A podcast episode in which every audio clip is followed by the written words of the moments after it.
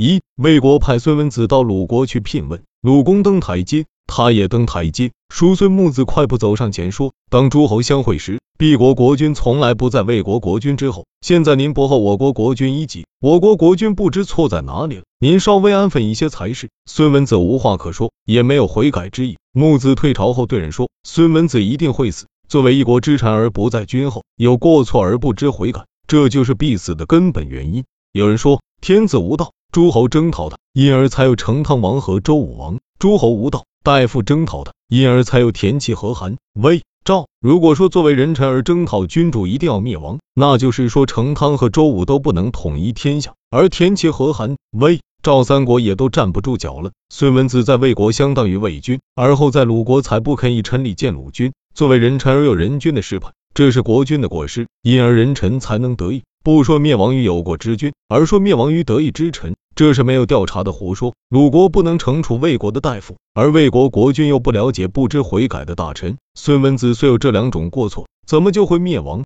他之所以要灭亡，就是因为过失在于用不正当的手段取得魏君的宠信。有人说，臣之所以为臣，君之所以为君，在于名分；人臣能夺取君位，在于取得国君的宠信之后，而能与国君相抗。所以分外而取者。是依靠众人夺取的，因推辞而取得的，是百姓给予的。因此，夏桀寻求岷山的美女，殷纣欲观比干的心，而天下离散，成汤改名，武王受处罚，而海内臣服。赵宣子因昏君要害的，不得不逃到山里田常亡命时，不得不扮作仆人，而其晋的百姓却都顺从。那么，成汤、周武之所以能统一天下，其晋之所以能成为诸侯。并非因为他们是君主，而是在得到地位之后，用国君的身份统治的结果。现在没有得到君主的地位，而勉强用君主的名义，这就违背了道义，而败坏了道德。违背道义，则事事失败，败坏道德，就会去结怨仇，不去考察失败灭亡的原因，这是为什么？二，鲁国的杨虎攻伐专鲁国执政的三桓，不胜而逃奔齐国，齐景公想按礼法来接待他。鲍文子进谏说：“不可以。杨虎受到季孙的宠爱而攻伐季孙，是贪图财富。而今君主比季孙还富裕，而且齐国比鲁国大，杨虎就可以尽情欺诈了。景公这才把杨虎囚禁起来。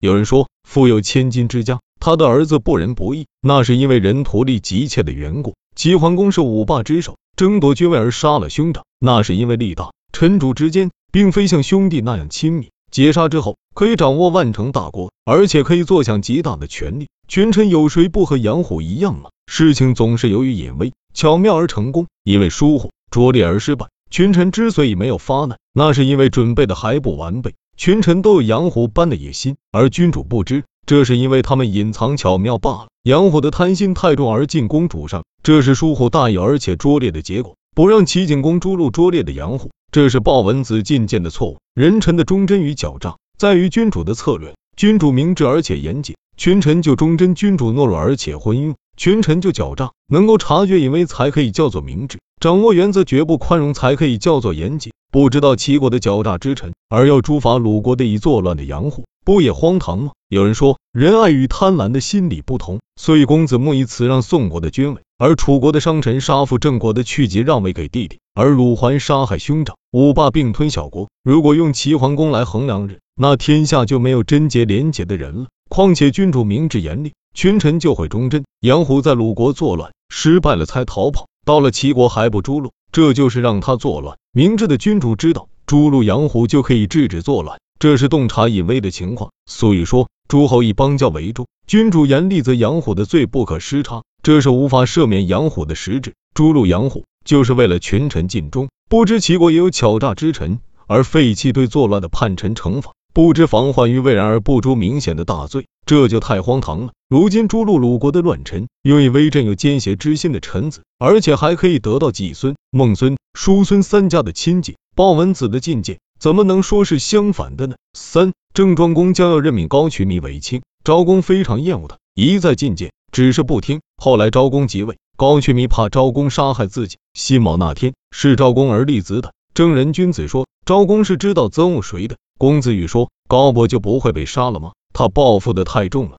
有人说，公子羽的话难道没说反吗？昭公之所以遭难，是报复的太晚了。然而高伯之所以死得晚，那是因为他报复的过甚。明智的君主不会怒而不决，怒而不决则臣子怕获罪；轻举妄动而不深思熟虑，则君主自危，因此灵台的宴饮，魏侯怒而不加诛戮，于是厨师作乱；元庚的饮宴，郑君怒而不诛，于是子贡杀郑君。正人君子的举止行为，知道自己厌恶的，但又做不出过分的举动，所以说知道的很清楚的，然而不忍加诛，于是遭遇死难。这就是说，知道自己厌恶的，就证明他不懂权变。人君不仅仅看不到死难的遭遇，有的又不能当机立断。当时昭公已经觉察到厌恶的人。停罪而不加诛戮，使群民含恨惧死而存侥幸，因此昭公被害，正是昭公报复的不慎之故。有人说，报复的过甚，就是诛戮重而罪过轻，诛戮重而罪过轻，处罚则已达极点。处罚的祸患不在于为什么诛戮，而在于仇者是否众多。因此建立功灭三系而乱世，中行氏发难，征子斗杀伯而石鼎起祸，吴王夫差杀伍子胥而越王勾践才得以称霸。那么魏侯的被诛，郑灵公的被害。不是由于处事未被处死，